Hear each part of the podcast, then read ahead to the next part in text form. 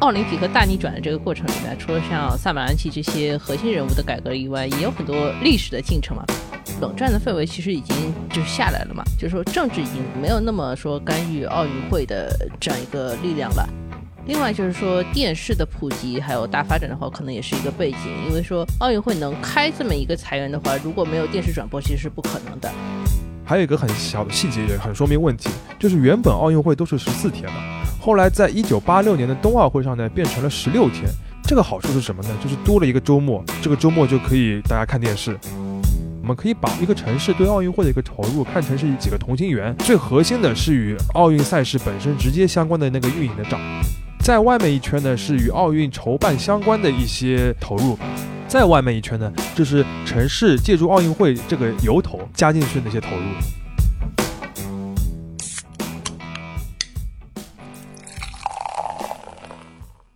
这里是商业就是这样。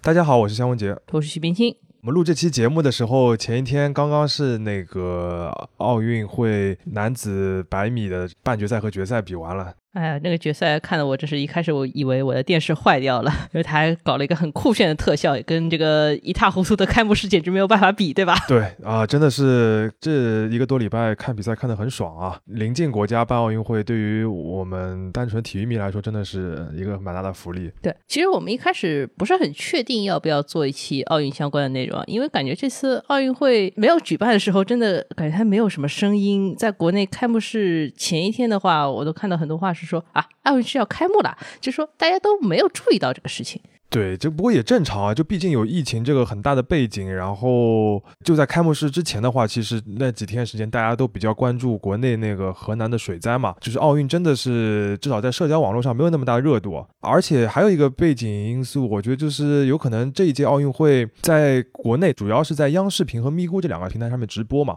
这两个平台如果在视频里边要论影响力，肯定都不是最大的嘛，就相比于腾讯啊、爱奇艺啊这些。对啊，现在大家连电视都不看，你还要指望他们去看一些什么央视频？对，再加上一些体育品牌，对吧？尤其是主流的品牌，今年的广告投放其实是非常谨慎的，各个方面都导致大家就是在内容上面没有感觉到特别多奥运的这个预热，是吧？嗯，不过真的，一开始比赛的话，我就发现自己确实比较 naive，对吧？奥运还是奥运，它热度依然是最顶级的，基本上就是有一个比赛就是一个热搜，甚至是一把热搜，对吧？比较有印象，比如说拿了首金的射击运动员杨倩。比赛里面拍到他做了个美甲，这个也可以上热搜，对吧？这很有意思。当时就觉得说，奥运作为一个全球性的活动，它的影响力还是独一无二。嗯，所以我们这个就是看比赛看着看着，想了一下，还是做一期节目来聊一下奥运。但是我们还是就不聊这个体育比赛本身了，也不聊各种的热点事件了。虽然就是我们还是有很多爱好的运动，真要扯还是能够扯很久的。但这个只是一个普通观众的视角，也不值得大家花时间来听啊。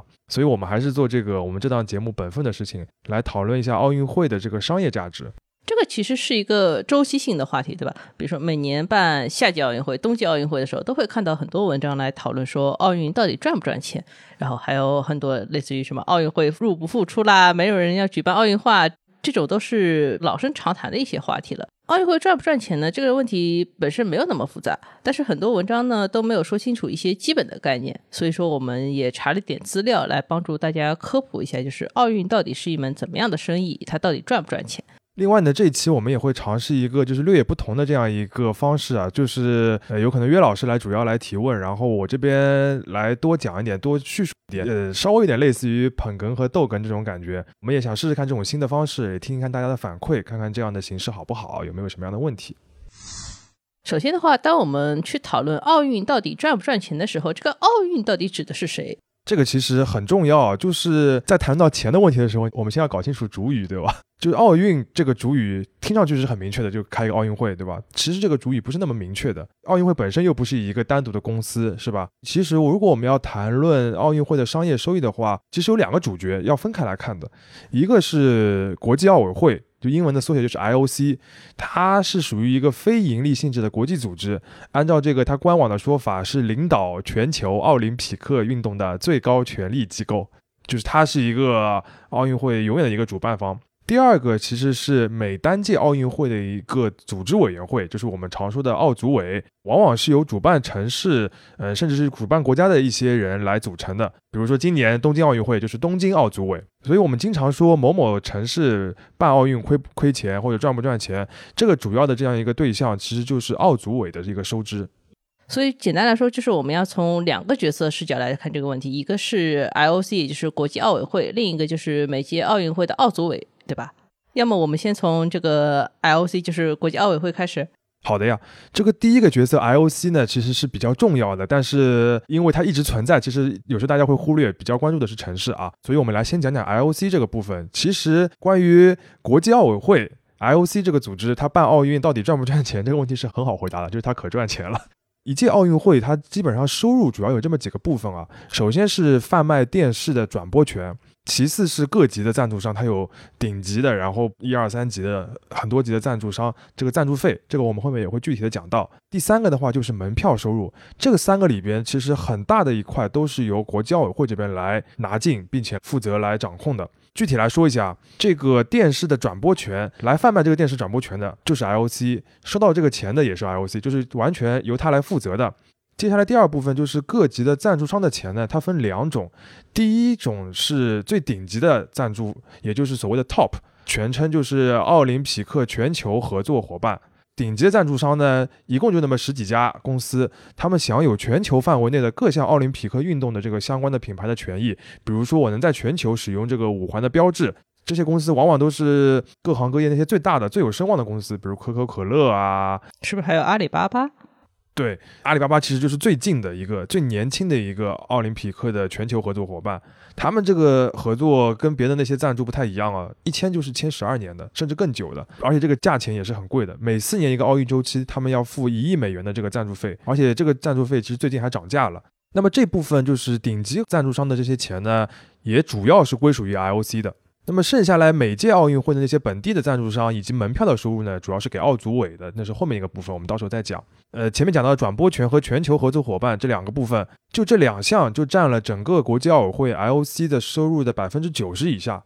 剩下的都是一些比较零碎的一些权益了。那么这个百分之九十有多少钱呢？我们就以二零一三到二零一六年这一个四年的奥运周期，也就是最后是里约奥运会这个周期里边。这两部分的收益一共就有五十七亿美元，相当于一年十四亿美元左右。而在最近一个周期，也就是平昌冬奥会和东京夏奥会这个周期，呃，这个收入更加高了。比如说，美国地区的转播权收入就有二十三点八亿美元，而全球合作伙伴的赞助费加在一起有二十四点六亿美元，还没有算上欧洲啊、日本啊、中国等等地区的电视转播权，就已经有相当于上一个周期的那么多的钱了。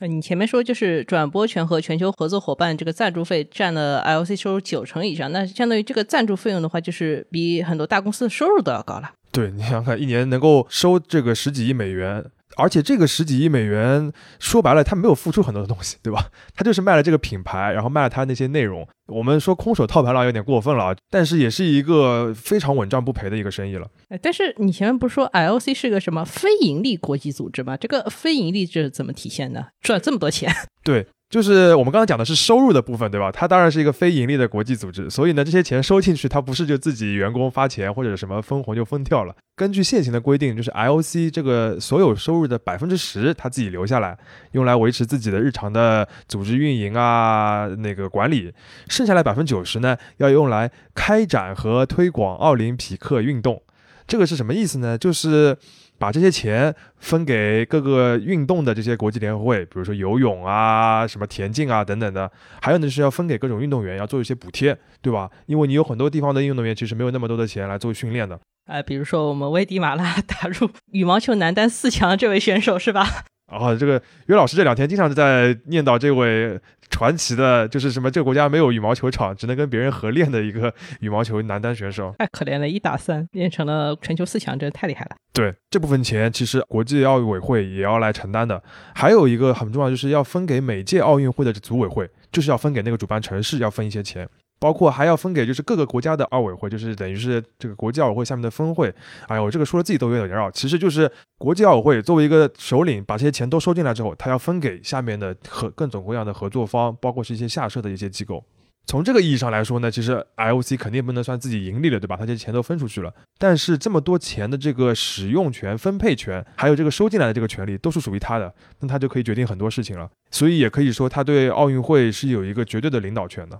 嗯，那就相当于假设说，奥运会这个市场是一个国家，那么 IOC 就是这个国家的政府了，他收了很多钱，然后再把这个钱放到下面去。对，至少是一个独家代理的这样一个角色。嗯，这里边就是涉及到一个很重要的问题，就是 IOC 其实牢牢的把住了与奥运相关的那些核心的权利，就是你要办奥运会啊，然后使用到奥运会的各种各样权利，都要通过它。最后有可能这个权利会分享给各个方面，比如说每届奥运会的主办方啊等等的，但是都要经过它，不，你不能绕开它。这个说了算的这个权利其实是非常重要的。然后它其实等于把这样一个掌控权变现了，分出去，然后使用在各个方面。就继续加强了自己对奥林匹克的这样一个领导权。那 IOC 到底是怎么样获得这么一个权利？你想，比如说政府有民选的政府，对吧？也有假设说有独裁政府也好，但是它都要有这么一个过程。那 IOC 到底是怎么产生的呢？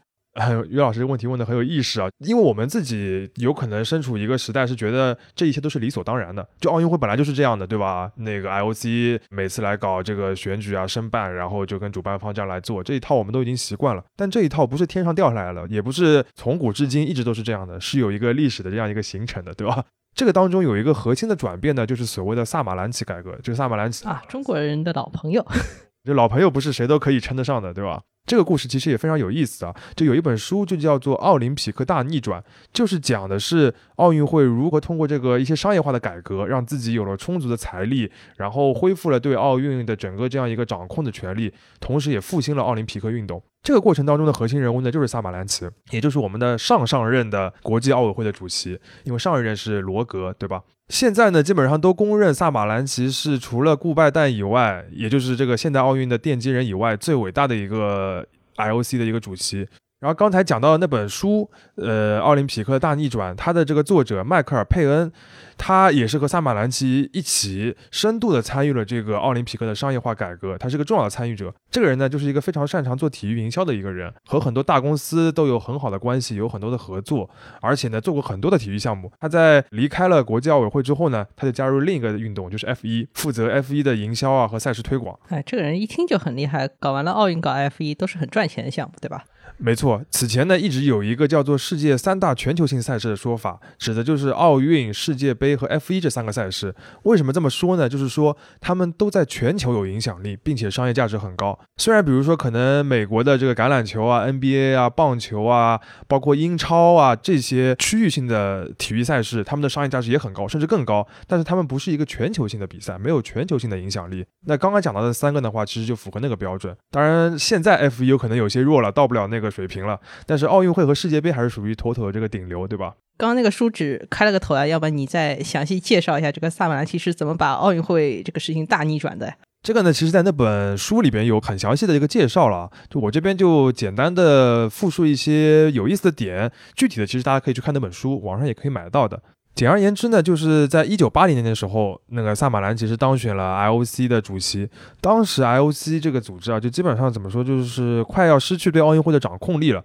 而且奥林匹克运动会这个活动，它的这个名誉啊、地位啊，也已经岌岌可危了。那个时候是在冷战啊，就是一九八零年奥运会呢，又是在莫斯科；一九八四年呢，又是在洛杉矶。啊，这地方挑的可真不好呀。对，结果就是政治因素严重的影响了奥运会。就一九八零年的时候，就有很多国家都抵制莫斯科奥运会，都没有去。一九八四年的时候呢，虽然最后没有太多的国家去抵制，但是因为前一届奥运会这么扫兴，结果洛杉矶这届奥运会，呃，美国的联邦政府啊，还有那个当地这个市政府啊，都不愿意花钱了。最后是靠一个商人拉起来的一个组织，得到了奥组委的各种各样的授权，然后他卖了很多赞助，然后把这个奥运办下来了，结果还赚了蛮多钱。哎，这个人还挺厉害的。对。当然，这个故事其实大家很多都看到了嘛，就是讲奥运会的这个商业开发是在洛杉矶开始的。但是这一段时期呢，就给了 IOC 很多的启发和刺激。启发呢，就是说奥运会这个活动、这个品牌商业价值是非常非常大的，是卖得出钱的。这个刺激呢，就是之前真的是一点都没有好好开发，就是搞得太烂了。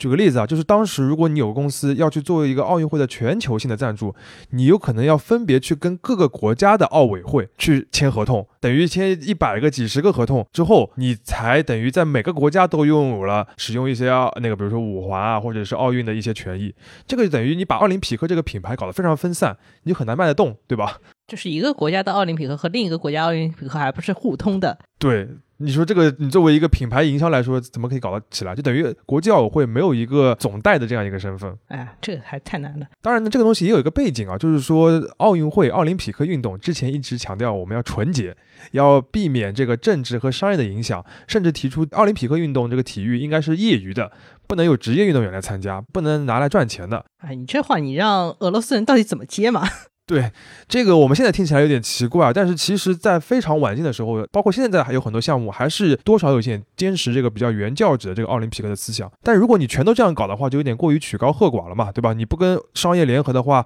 你都快办不下去了。而且你不接纳职业运动员的话，这比赛都不精彩，不高水平了。这怎么去探查人类的极限呢？对啊，结果就是别人都去看各个项目的一些世锦赛、世界杯了，谁还看你奥运会呢？所以萨马兰就觉得不要搞过去那一套了，一定要来做商业化的改革。它主要的就是确立了刚才提到的两个重要的一个收入引擎，就是电视转播权和全球的合作伙伴。听上去是非常简单的，也非常明确，但是要做起来其实是非常难的，因为你之前没有这个总代的这个感觉，对吧？你现在要重新确立起来，要把它落实，你就等于要和各个运动的国际组织以及各个国家的奥委会。要谈清楚，对不对？现在这些权利都要我这边来负责了，但是呢，你们这边也要有好处的，这是一个非常复杂的，也非常艰巨的一个外交谈判的这样一个过程。那就比商业公司去谈判还要再复杂一些。你可以把它理解为一个外交了嘛，对不对？当然，萨马兰奇就是因为他有这方面非常强的一个外交的能力和资源，他能够把这件事情做下来。另外的话，就是你要和很多公司去谈赞助了，对吧？你要去和那些全球最顶级的那些跨国公司说，你要给我长期的赞助费，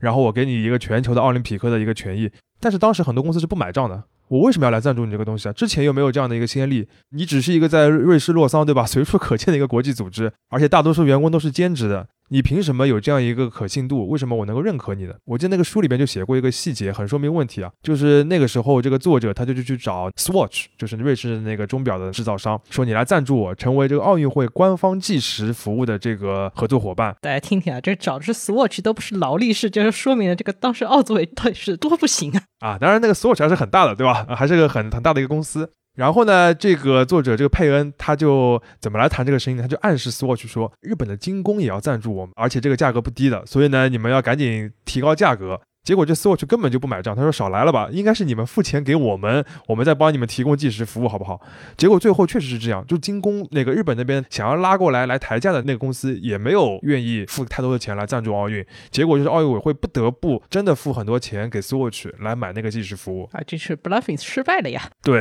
当然现在这个奥运官方计时已经是一个对钟表行业啊非常重要的一个赞助或者是一个名头了。啊，这个当中还有涉及到非常多的，包括跟电视台的这个谈判也是非常经典的，还有一个所谓蝎子之争的这样一个说法，这个大家都可以看那本书里面的介绍啊。最后的结果就是到了一九八八年、一九九二年这两届奥运会的时候呢，奥运会的这个商业化的改革、商业化的这些赞助已经非常的成熟了，奥运会的规模也变得更大、更精彩了。每次来申办这个奥运会的城市也越来越多，然后国际奥委会的收入也是不断的增长，可以说是欣欣向荣了啊。而且它这个收入就像刚才讲的是旱涝保收的，因为你不管每个城市造什么体育场啊，筹办赛事花了多少钱啊，这个都不影响 IOC 的那两部分收入，就跟转播权和全球赞助是没有关系的，这些钱都是能赚的，只是剩下来百分之九十怎么花的问题。嗯，哎，我听下来就是说。奥林匹克大逆转的这个过程里面，除了像萨马兰奇这些核心人物的改革以外，也有很多历史的进程嘛。比如说他当主席的时候，也就是上世纪八十年代，那个时候冷战的氛围其实已经就是下来了嘛，就是说政治已经没有那么说干预奥运会的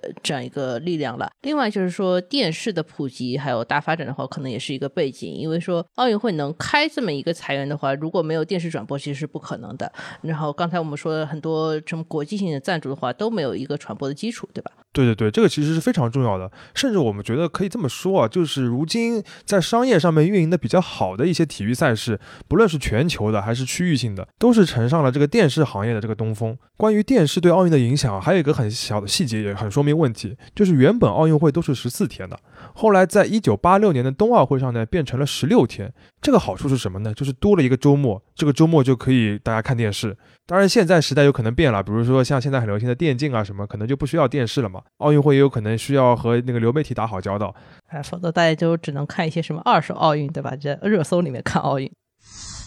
刚才我们聊的基本上就是说，L C 这个部分都聊得很清楚了，就是说结论很简单，L C 办奥运肯定是赚钱的，对吧？那我们要么就进入下一个主角，就是各个地方的奥组委吧。这个部分呢，就是比较复杂一些，而且就也没有 IOC 那么旱涝保收了。大家可以这么来理解，就是每届奥运会，我总共有一个具体来筹办组织的一个机构。它就是每届奥运会的这个组织委员会，它基本上呢都是由主办城市的一些官员和各界人士来组成的啊。比如说这届东京奥组委主席呢就是那个日本政府的一个官员，就是叫桥本圣子，之前也还换过一个人啊。然后呢，组织委员会里边呢也会有各界的一些名流来当奥组委的理事，包括一些体育明星啊、功成名就的一些人，或者一些体育组织的一些负责人啊，还有一些各个政府的官员啊、大型企业的老板啊，还有一些看上去不太相关的人啊，比如说这。次东京奥组委有一位理事，就是著名的偶像团体制作人邱元康 啊。这个理事是不是也不太理这个事啊？对我们也好像没听说过邱元康给奥运写过什么歌，对吧？当然这些都是一些明面上的成员，而具体实际筹办来做这些事情的这个奥组委，其实你就可以理解为一个有限定期的一个政府部门了。一个城市要办奥运会这么大一个赛事，基本上都是政府来牵头做的。除了我们刚才讲到的1984年的洛杉矶奥运会，其实是非常稀有的一个特例啊，是一个人办起了一个奥运会，对吧？对。而我们经常说的某届奥运会赚不赚钱，很多时候其实就是在指每届的奥组委这个组织的账目到底是亏是赢。是不是每届奥委会都要按规定把自己账目给公开出来？对，所以就是我们经常看到很多文章没有非常理清楚这个概念的时候，就觉得很奇怪，因为这些账目都是公开的，其实非常清晰明了啊。这些东京奥运会其实也不例外。我们在这期的 show notes 里边也会把东京奥运会的预算的那个网址贴在上面，大家可以仔细的看一下。我们这里就相对比较简单的来说一些重点啊。它其实列出了一个非常明确的收支表，就首先列出了这个东京奥组委自身的收入和支出。这个结论是什么呢？就是这个数字是持平的，就是收支平衡，呃，都是七千二百一十亿日元，换算一下的话，大概就是六十五到七十亿美元左右。嗯，那这个收入结构的话，你再拆一拆，大概是这样几个收入的部分啊。首先，第一部分收入就是 IOC 的补贴啊，就是 IOC 收上来又发下来的钱，是吧？对对对，这个就有八亿美元左右。其次的话，就是刚才讲的 Top，就是全球的合作伙伴赞助费也要分给奥组委五亿美元，等于也是从国际奥会这边分过来的。第三部分的话，就是比较重要的，就是本地的赞助商。这个呢，一般分三级，什么金牌合作伙伴、官方合作伙伴，还有什么官方赞助商啊什么的，就是些本地的企业在当地有很多的权益。那这部分呢，有三十三亿美元。还有一块呢，也是比较重要的，就是门票有九亿美元啊。这个收入竟然还有啊！啊，这个在他的预算里边列出来了，但不是实际的，对吧？那实际上就是零了，基本上。嗯，还有一些其他都是杂项了，反正这一些加在一起就是六十五亿美元多一些。嗯，那这个支出钱到底怎么花呢？这个里边呢，其实它分的也比较清晰了，主要就是软硬件两个部分。硬件呢，就是一些设施，主要是一些临时的设施，比如说一些座椅呀，然后这次的座椅看上去就挺临时的，还有床是吧？啊，床床就是一个临时的东西，对。还有一块其实蛮大的，就是一些能源费、电费啊，要开那么多灯，对吧？还有一些油费啊等等的。硬件这些部分加在一起有十三四亿美元左右，然后更多的呢是一些软件的部分，这个就很杂了，比如说接待、安保、日常的运营。对吧？你要组织那么多人运来运去啊什么的，这些其实花很多钱的。这个算下来呢，有五十多亿美元，那么加在一起也是六十五亿美元多。那这软硬件加在一起就是六十五亿美元多一点。嗯。最后就是达成了和那个收入是完全持平的，当然完全持平是不可能的，对吧？你想想看，这个为什么能够持平呢？就是在收入里边呢，还有一小的部分叫做收支调整额，出钱方呢就是东京都的政府，就是稍微加了一点钱进去，使得最后整个的这个账就平下来了。他为什么这个账目上一定要把这个账给做平啊？呃，这个东西其实是一个惯例啊。你如果去看之前每次奥运会他们在申办时候提出来的那个预算，包括筹办时候提出的预算，基本上都是要求收支平衡。嗯，这就说明这个预算做得好喽。对，这个当中其实有一个很重要的因素，还是因为奥林匹克的这个非盈利性。啊，就是你从筹办的时候，你不能说我把它当做一个商业项目来赚钱，但是呢，我也不能亏钱，对吧？我最后就是要做成一个收支平衡，啊，预算的艺术。对，当然啊，我们这说了这么好，其实这只是那个网页收支表上的一部分，这第一部分，它只是这个奥组委专门的这个支出，就相当于它只把一部分的支出放在这个表里面来体现，对吧？对，换句话说，这刚刚讲的一些部分都是运营奥运会这个十几天的这个赛事的直接的一些成本。而我们日常概念中，就是我们普通人讲到的很多关于奥运的投入，很大一块没有算进去，它是放在另一个部分叫做其他的一些经费上面的。哎，这个其他就很笼统了呀，对吧？嗯，比如说那些永久场馆的建设，就是放在那个里边的。这个呢，它也列了一张非常清晰的表。那其他经费有多少呢？有九千多亿日元，就是八十多亿美元。这个其他比这个预算本身还要高了，已经。对对对，那这里边的大头呢，就是永久场馆的建设，还有一些不与奥运会直接相关的一些组织啊、运营啊、筹备的这些钱。再加上这一届奥运会还有个特殊之处，就是有新冠疫情的这个应对经费，这个是在东京奥组委出了第五版，就是今年出的这个一版预算里边增加的一个部分，这个也一千亿日元了，相当于九亿美元。嗯，那这个钱都是谁出的呢？这些钱呢，主要就是东京都政府和日本政府来出钱的。嗯，当然这里边也有一个会计上的规则，就是为什么他能把这些钱算到其他里边来说，就是因为它不是一个直接运营的钱。就说这些东西不是专门为奥运会来准备的，比如说你这个永久场馆以后还是要用的，对吧？你只是这次奥运会会用到，但是这个场馆它的所有权也好，包括它以后的经营也好，这是以后要一直用下去的。类似于你为我干了这个事情，但是我只是为你租了一下这个场馆，是吗？没错，包括奥运村也是这样一个概念。所以这一部分的钱都是放在了其他经费里边，而不放在奥组委这个组织奥运会这个本身的直接的这个收支里边。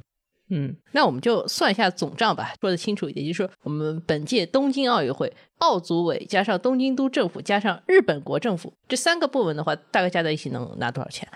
对，就是我们刚才是按照这个奥林匹克运动它那个稍微有点规模那个算法，对吧？还分了什么直接的这个收支和什么其他的经费，但其实对我们来说就是一本总账嘛，对吧？而且对于当地政府来说也是一本总账。如果算总账的话，就是说本届奥运会，奥组委加东京都政府加日本，一共能收到大概六十五亿美元左右，而要支出呢是支出一百五十多亿美元。啊，这个一看就是很亏钱呀。对，也就是说我们经常在媒体上看到的所谓说这届奥运东京来筹办、来主办是亏钱的，就是在这个意义上来亏的。嗯，而且这次是不是跟就是说申办奥运会时候预期的话，其实亏的有点太多了。这个里边它其实有个链接，还有个 PDF，上面就是显示出了现在这个预算和申办时候的这个预算，那个时候叫预期了，有怎么样的一个差别？申办时候，他对于这个总账的这个预期的支出呢，只有七十多亿美元，就就是说他觉得完全可以达到平衡的。结果呢？最后多出了这么大几十亿美元的这个多出来的这些支出，多在哪些部分呢？其实没有很多多在硬件上面，主要是多在一些软件的上面，比如说安保啊、运输啊、运营啊、管理等等。因为奥运会的这个筹办的规模也好啊，它包括它相关的一些活动也好，只要这个规模扩大的时候，这个人力的成本其实大量的投入的，这个就增加了这个五十多亿美元的投入。当然呢，硬件也多花钱了嘛，这个大家也很好理解，对吧？一开始都是说，哎呀，我可以很省的。东京的主会场都经过一次设计的重新的调整了，这肯定是很花钱的。当然啊，现在这个情况就更加糟糕一点，因为有了疫情的这个缘故，不仅增加了这个刚才讲到的疫情的应对费用有近十亿美元，还少掉了很大一块门票的收入，这个一里一外又亏掉了将近二十亿美元。哎，这个就知道为什么在奥运村里面跟吉祥物合照要花五千日元这件事情了啊！要花五千日元吗？对啊，你你不知道吗？这个当时是上新闻的啊。啊，但这个吉祥物有点不太想花这么多钱呢。刚刚肖老师报了很多很多数字啊，我来简单总结一下，就是说东京奥运会从目前的预算来看，肯定是亏钱的。而且即使没有疫情的影响的话，它大概就是要亏个几十亿美元。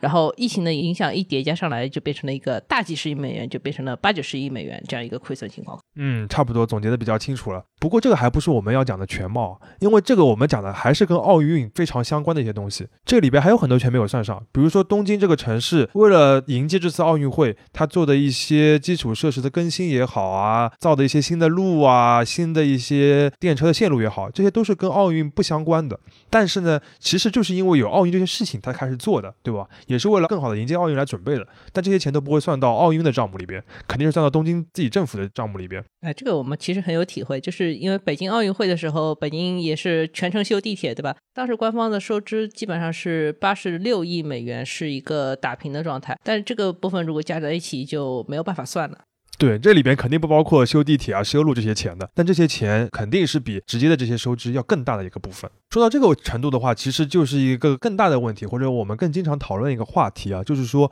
对于主办城市来说，我去办奥运会做这样一件事情，长期来说对我到底是亏还是赚的？如果只看奥运会的组织本身呢，其实像最近的东京啊、上一届的里约啊、伦敦都是亏的，因为这个支出最后还是超过预算很多了。但是如果你算一个更大的账的话，就是把我们刚才讲到的一些城市基础设施的投入都算进去的话，这个事情就变得很复杂了。因为很多时候城市就是想要借助奥运会这个事情来激发经济的活力 啊，用现在时髦的话就是来做城市更新，对吧？那这个账就不太好算了，因为呃，比如说你因为奥运会带来了很多游客，这个钱也不会算到奥运的收入里边，对吧？但它有可能给城市的酒店啊、餐厅带来收入就，会增加政府的税收。比如说你这个奥运村还有奥运园区，在办完奥运会之后，你有可能会从重新的开发，或者把这个当做楼盘卖掉。比如像我们北京的这个奥运会的奥运村，现在就是一个正常的楼盘，它就卖掉了。然后你有可能这个做了开发之后赚了很多钱，这个账也不会算进去的。说白了，就是我们可以把一个城市对奥运会的一个投入看成是几个同心圆，最核心的是与奥运赛事本身直接相关的那个运营的账，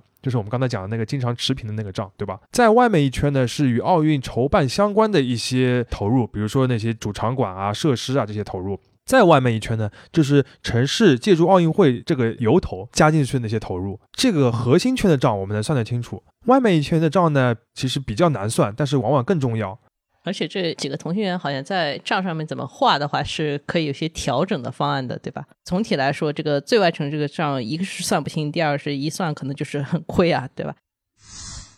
我们的之前的同事也是我们第一财经杂志的专栏作者崔鹏老师，他最近就写了一篇稿子，讲就是说奥运是怎么变成主办城市的毒药的。这一看就很负面，他觉得说所有的主办城市好像都不是很赚钱。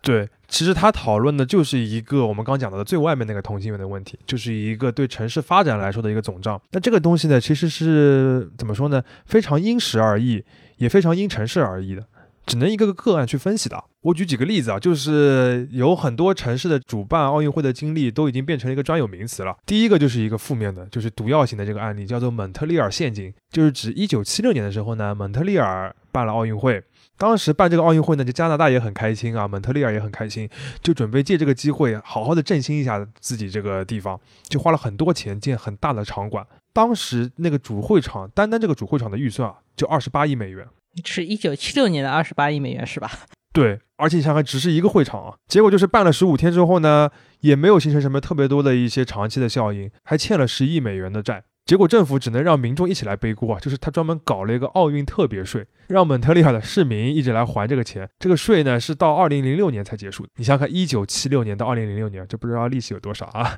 那这个事情呢，其实是非常严重的影响了奥运会的申办的热情的，也使得一九八四年的，也就是等于是当时这个蒙特利尔奥运会办的同期确定的那个七年后的那个奥运会，没有得到政府的支持，最后由私人机构来主办了，反而激发了这个奥运会的潜力。而且这个一九七六年的蒙特利尔奥运会，因为在商业上的一个巨大的一个损失，也直接促成了我们刚才讲到的萨马兰奇的一个大的改革，其实是有一个因果关系的。嗯，还有没有在奥运这个事情上转起来的城市？嗯，这个呢也是另外一个名词，就叫做巴塞罗那效应。就是说，一九九二年的巴塞罗那奥运会，当时政府也是花了很多钱，其实做的事情跟蒙特利尔，你从宏观上面来看没什么特别大的区别。它也是大兴土木，翻新了城市的基础设施，还搞了很多这个旅游的工程，比如说搞了一长条那个人工的沙滩啊什么的，一下子就把巴塞罗那变成了欧洲最受欢迎的一个比较高端的旅游目的地城市了。而且就是现在已经打上了一个宜居城市的一个标签，人们很愿意到这边来工作来玩。这个产生了一个比较长期的一个对城市的影响啊。巴塞罗那一跃从一个比较小的城市，变成了一个欧洲的一个怎么说，引领欧洲经济发展的一个重要的一个中心城市了。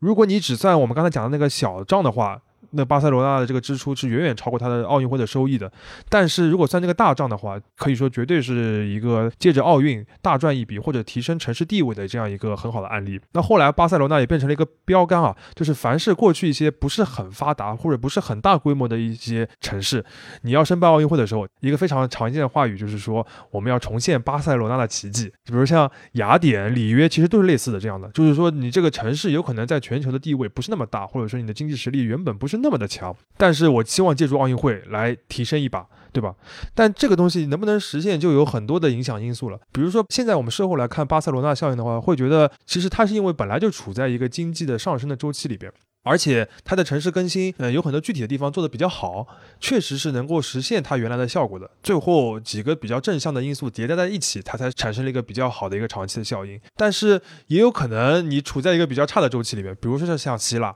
办完了之后，过了几年之后，呃，借了很多钱，还处在要还钱的阶段的时候，欧债危机啊、金融危机都来了，结果出现了一个很大的一个问题。也就是说。不是说你在奥运会上大大的投入了，你这个城市就能获得一个长期的一个收入的，也不是说你投入了就一定亏损，就不是一个简单的等式。关于这一点呢，我们第一财经旗下的未来意想图旗下的播客现在进行时，最近也刚聊了一集。关于奥运对于东京这座城市的一个影响，大家可以听听看啊。哎，你讲的这么委婉，这个节目不就是你自己主持的吗？啊，对对对对对，这个广告那个有点过于明显了。嗯，话说回来啊，到了这里呢，我们就基本上把国际奥委会 （IOC） 以及每届的这个奥组委以及背后的主办城市在奥运上的这个经济账呢，大致的给捋了一下。简单的一句话就是，IOC 是稳赚不赔的，主办方这个奥组委小账上面往往是亏的。大账上能不能赚呢？就看自己造化了。这个也其实也体现出奥林匹克运动它作为一个商业模式的一些问题啊。就是说，IOC 之前是觉得自己权力太少了，然后经营的太不好了，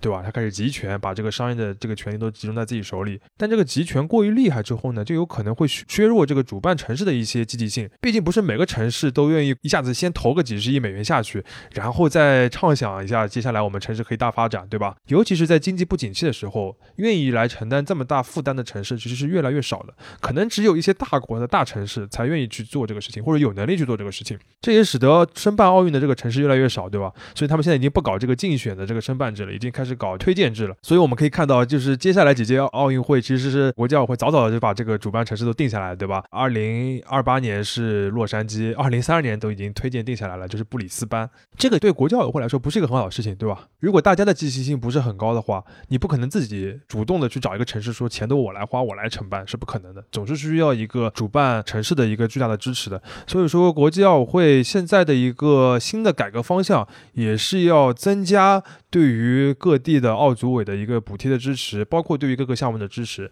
就是要尽量的把这个钱，嗯，再多分出来一点，真正的用于所谓的刚才讲的支持全球的奥林匹克运动的发展。前面我们有个点好像展开的不够多，就是因为你提到，就是说奥运村其实是一个，比如说房地产项目，对吧？那房地产项目它是不是就是会有一些嗯经营权的变更啊？就是说它还涉及到更复杂的问题，就是比如说有些变化了以后会怎么样？嗯，那岳老师不会是商业地产的一个记者？这个问题呢，其实确实是一个怎么说呢？其实蛮重要，但是我们在讨论奥运会的经济收入的时候，经常被忽略的一个话题，就是一些重大的奥运设施，或者说是一些比如像奥运村。这样的一些大的开发，它在完成了这个十几天的集中的任务之后，它其实还是一个要继续维持下去的一个产业。说穿了，就是一些永久场馆或者一些永久设施的所有者，他们在奥运之后。这个经济账到底能不能划得回来的一个问题，因为这些主场馆啊，或者是那个一些奥运园区的建设，往往是奥运会当中最花钱的部分。我要清出一块新的园区出来，然后要给它搞大开发啊什么的。但这些资产的所有者其实是各不相同的，就不是说像中国一样，就是所有可能都是政府或者你一个广义上的一个政府来承担，它很多是比如说是私人来建的。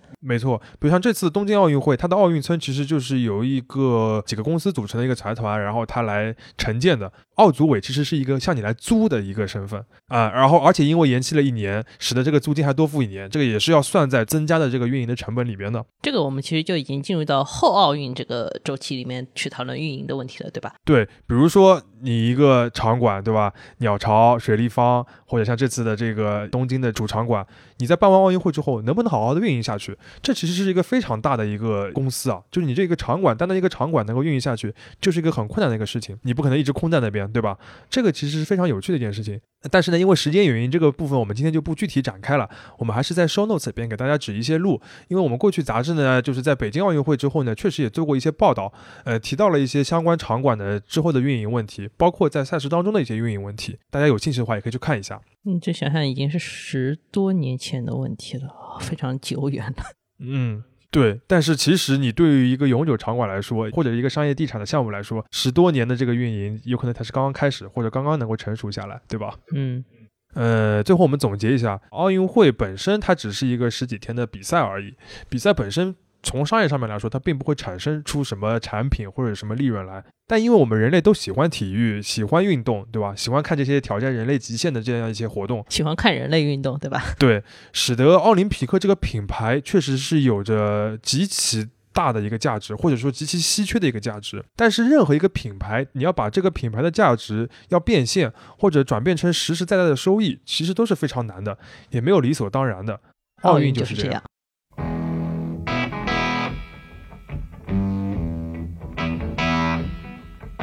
感谢收听这一期的商业就是这样。